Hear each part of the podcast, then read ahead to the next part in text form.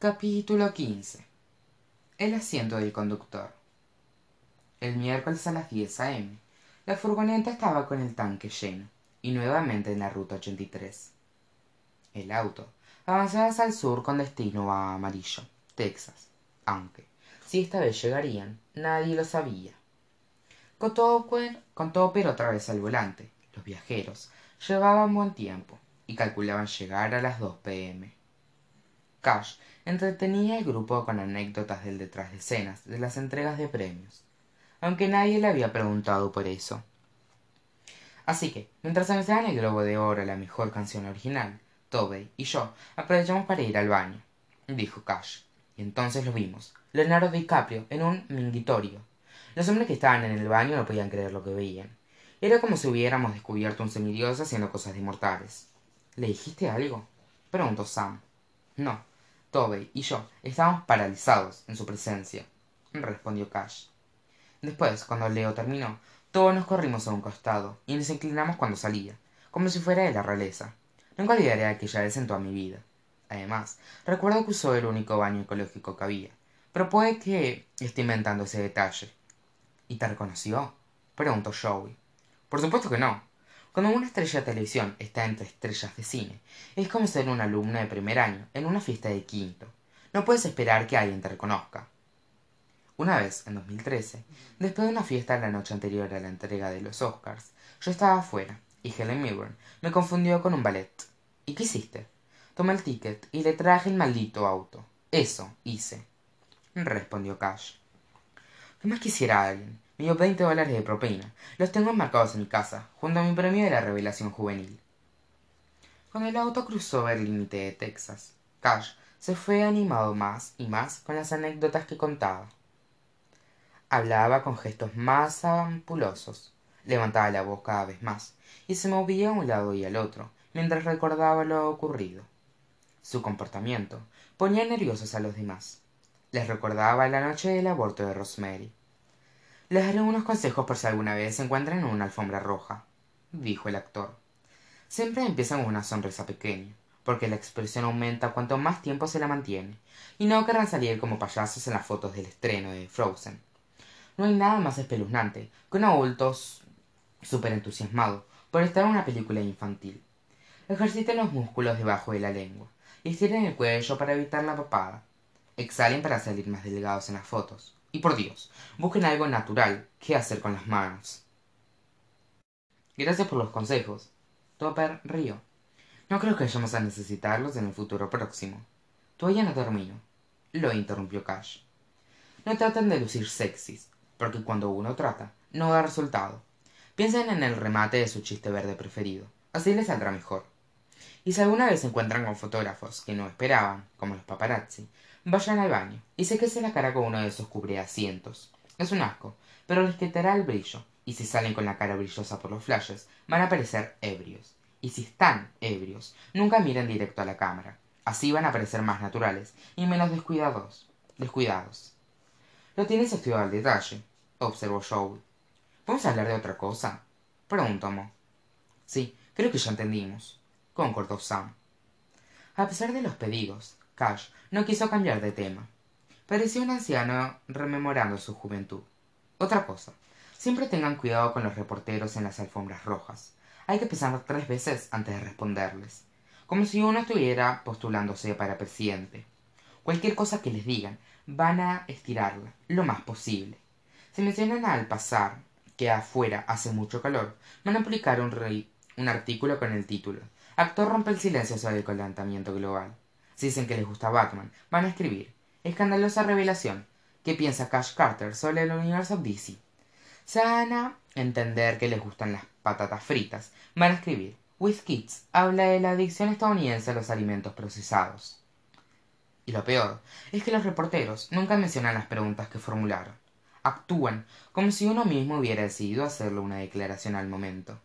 Detén el auto.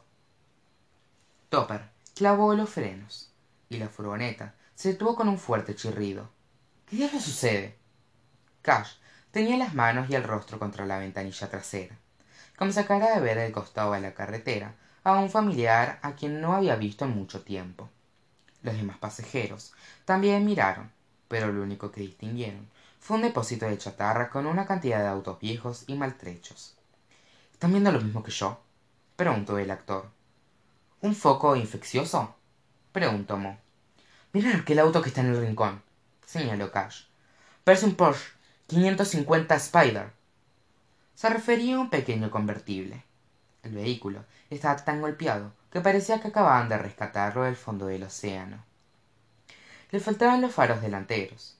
No tenía dos neumáticos iguales y estaba pintado de un color café desviado desvaído o tenía una capa de óxido. Cómo te das cuenta de que es un porsche preguntó joey. Cualquier actor se daría cuenta. Es un ícono de hollywood explicó. Pero no entendieron. El 550 spider es el auto que tenía james dean. Lo llamaba su pequeño bastardo. Tengo que bajar a ver si estoy en lo cierto. Antes de que los demás alcanzaran a poner peros el actor saltó rápidamente por encima del asiento trasero. Pasó por encima de joey y bajó del auto. No acaba de decir que no ibas a hacernos otra vez recordó topper creo que todos sabíamos que no iba a durar mucho respondió sam. Cash cruzó la carretera y caminó a lo largo de la cerca del depósito de chatarra. De la nada aparecieron un enorme bulls bull y un pequeño carlino y empezaron a ladrarle con ferocidad. Llamaron la atención del dueño que se acercó al frente para ver el motivo de tanto alboroto. Doc marty abajo ordenó el dueño y se acercó a cash. Necesitaba algo hola mis amigos y yo íbamos por la carretera y no pude evitar reparar en su porsche. No será un 550 spider o sí era un 550 spider el dueño rió como yo también fui una vez jugador de fútbol. Una vez confirmada su sospecha cash se quedó mirando el auto como el rey arturo contemplando el santo grial. El motor todavía funciona preguntó. Todo menos la reversa y la marcha de subida respondió el dueño.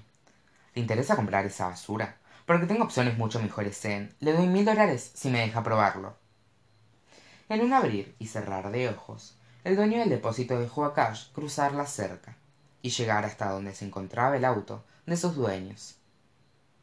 El actor acarició el capó del porsche como si fuera un animal y le susurró con ternura al espejo retrovisor del costado no va a conducirlo en serio verdad preguntó topper. Está en condiciones de conducir señaló sam. Cash se acomodó en el asiento del conductor y aferró el volante como el capitán de un barco aferra el timón en su viaje inaugural. De la parte trasera del porsche surgió una nube de polvo al encenderse el motor por primera vez en mucho tiempo. Fue un arranque dudoso y no parecía que el motor fuera a durar mucho pero cash le puso fuerza de voluntad. Sacó el porsche del depósito y se detuvo junto a la furgoneta. Voy a llevarla a dar una vuelta anunció. Quédense aquí. Estoy usándolos como garantía cash todos estamos ansiosos por llegar a amarillo y tomar una ducha protestó topper. Será solo por un par de minutos. Disculpen pero tengo que hacer esto o lo voy a alimentar el resto de mi vida. Es algo que necesito hacer antes de morir el actor pisó el acelerador y se alejó por la ruta 83, dejando tras él una nube de smog como un caracol. Los demás lo oyeron gritar de alegría hasta que se perdió a lo lejos. Veinte minutos más tarde cash regresó con una enorme sonrisa estirada sobre sus mejillas encendidas por el viento. Tienen que probar esto exclamó. Soy el lugar para uno pero pueden turnarse que suba el primero. No vas a subir a esa cosa respondió joey parece que se va a deshacer el primer regulador de velocidad. No lo juzguen por las apariencias replicó cash. Antes los autos hacían para que duraran. Tienen que oír el motor en plena marcha. Ronronea como un gatito. Mo levantó una ceja. Un gatito con bronquitis puede ser. Ven a oírlo tú misma mo insistió cash. Te prometo que cuando te dé el viento en el cabello te sentirás como una chica bond de todos los amigos mo era la que más reparos tenía. Pero cash sabía exactamente por dónde convencerla. Su vacilación se desmoronó al pensar en sentirse como una estrellita de hollywood. Bueno supongo que en dos o tres kilómetros no puede pasar nada malo dijo para el asombro de sus amigos. No me miran así. Anoche todos ustedes fumaron marihuana. Mo se acomodó en el asiento del acompañante y salieron disparados por la carretera el Porsche traqueteaba más y más al aumentar la velocidad. El aire libre le daba en el rostro y su cabello oscuro flameaba como una bandera en una tormenta tropical. El paseo parecía una montaña rusa en comparación con la furgoneta a la que se habían acostumbrado. No es genial dijo cash pero era difícil oírse con todo el viento en la cara es fantástico exclamó mo. Me siento como marilyn monroe qué preguntó cash quieres que vaya más rápido no dijo mo. Dije que me siento como marilyn monroe. De acuerdo vayamos más rápido. Cash pisó más el, el acelerador y el Porsche voló por la carretera a velocidad imprudente. Iban tan rápido que mo apenas podía respirar mucho menos pedirle que aminorara la velocidad. Cash ya es suficiente dijo. El actor tocó el freno pero no pasó nada se volvió hacia su preocupada pasajera con una expresión inconfundible de terror. Los frenos no funcionan dijo. Qué exclamó mo. Y el freno de emergencia no tiene freno de emergencia respondió cash. Y se trabó el acelerador no puedo bajar de velocidad. Mo no podía creer que lo hubiera convencido tan fácilmente de subir una trampa mortal. Tuvo un ataque de pánico y vio pasar ante sus ojos imágenes de todo lo que amaba su gato su padre sus amigos los comentarios positivos sobre su fanfiction. Haz algo gritó. No puedo morir en un accidente de auto contigo. No quiero que mi muerte se quede, quede en un segundo plano no te preocupes te prometo que vas a vivir para ver los salones de stanford me importa un carajo stanford gritó llorando. Y escupió la verdad como un volcán escupe sólo iré allá porque mi papá me obliga. No quiere estudiar ciencias económicas. Quiere estudiar escritura creativa. Pero eso ya no importa porque estoy a punto de morir en un accidente. Súbitamente cash pisó el freno y el Porsche se detuvo. El llanto de mo se convirtió en risa cuando se dio cuenta de que estaban a salvo. Abrazó al actor para celebrarlo. El freno funcionó exclamó. Es un milagro. Por supuesto que el freno funcionó. Es una broma repuso cash. Qué gritó mo. Y le dio un puñetazo en el hombro con todas sus fuerzas. Maldito creí que íbamos a morir. Qué te pasa cómo pudiste hacerle eso a alguien me parece que no te habría importado mucho si no hubiera sido una broma observó cash. Es obvio que te habría salvado una vida que no quieres. Por qué diablo vas a ir a stanford si no es lo que quieres hacer nunca había dicho eso si no hubiera creído que estaba a punto de morir protestó mo por favor no le cuentes esto a los demás. No quiero que se enteren por qué no preguntó cash. Te alentarían a que siguieras tu pasión. Lo sé y sería peor. Ya es difícil saber que tengo que ir a una universidad a la que no quiero ir y estudiar una carrera que no me interesa. Si mis amigos me alentaran y me hicieran sentir que puedo opinar sobre la cuestión me dolería mucho más. Cash suspiró y meneó la cabeza. Qué les pasa a ustedes dijo por supuesto que puedes opinar. La única razón por la que dejas que tus padres te controlen es que te asusta demasiado hacerte responsable de ti misma. Eso lo es lo dice el actor rico y famoso replicó mo sin ánimo de ofender. No creo que seas exactamente la voz de la razón en este tema. Yo no tengo una cuenta bancaria inagotable como tú. Mi papá maneja mi fondo para la universidad. Piensa que escribir no es una verdadera profesión y no quiere pagar para que estudie eso y yo no quiero pasarme la vida devolviendo préstamos estudiantiles así que no tengo opción. Qué llorona eres. De veras te parece que eso es peor que ser infeliz el resto de tu vida mo apartó la vista y se cruzó los brazos. Cash no podía decirle nada que ella no hubiera pensado ya un millón de veces. Mira tienes razón. No sé lo que es estar en tu situación insistió cash. Pero durante toda mi vida me han dicho qué hacer así que puedo entenderte pero tú no estás atado a un contrato con un estudio. No tienes obligaciones legales con una cadena televisiva. Nadie va a demandarte si no obedeces sus órdenes. Tu mundo es tan abierto y libre como esta carretera pero no te das cuenta. Era una perspectiva muy práctica considerando el lugar donde se encontraban. Pero mo no sabía qué esperaba cash de ella. Entonces qué hago tienes que adueñarte del asiento del conductor respondió cash nunca seas pasajera de tu propia vida. Tienes que tomarla por el volante con todas tus fuerzas. Aunque el camino sea escabroso aunque tengas sangre bajo las uñas aunque pierdas pasajeros por el camino nadie más que tú puede encaminar tu vida en la dirección que es mejor para ti. Es una linda metáfora pero la vida real no es siempre tan sencilla.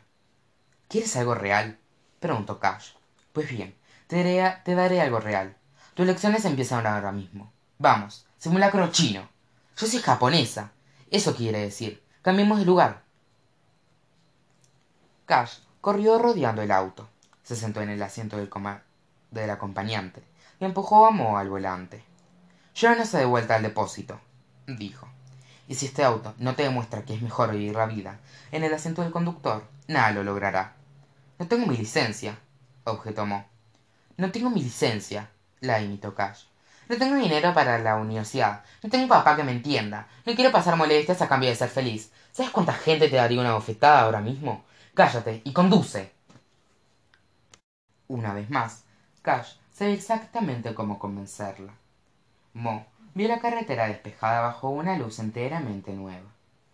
Cerró los dedos sobre el volante y pisó el acelerador y el auto deportivo. Se lanzó por el camino con un rugido era divertido ir en el Porsche como pasajera pero ir al volante era una experiencia completamente distinta. Cash controlaba los cambios pero el hecho de saber que ella tenía el control absoluto de la velocidad y la dirección le dio como una sensación que nunca había tenido. Ella estaba a cargo y era adictivo. Eso es increíble exclamó. Te lo dije respondió cash. Así deberías sentirte con respecto a tu vida. Al carajo con stanford gritó mo hasta el cielo despejado. Sí eso es festejó cash. Siguieron a toda velocidad hasta que la carretera cambió de número. Mo dio la vuelta y sólo aminoró la velocidad cuando vio aparecer a lo lejos a sus amigos y el depósito de chatarra. Caray exclamó esto es vivificante. Conocen a todos en hollywood les gusta tanto james dean apenas puedo imaginar la libertad que le daba un auto como este cash sabía muy bien que el ídolo había muerto en 1955 tras estrellarse con su Porsche 550 Spider pero le dio demasiada pena decírselo. Sueña como si fueras a vivir para siempre. Vive como si fueras a morir hoy. Ese era su lema